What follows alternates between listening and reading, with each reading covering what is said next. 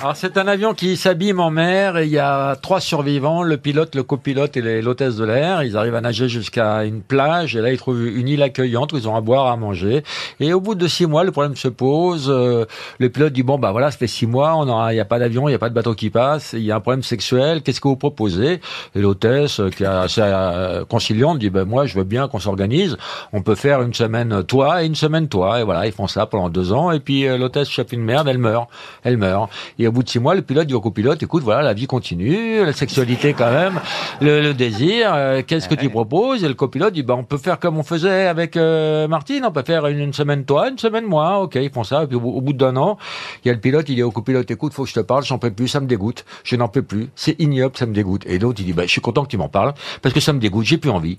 Qu'est-ce que tu proposes? Bah, le mieux, ce serait qu'on l'enterre. Oh, elle est dégueulasse.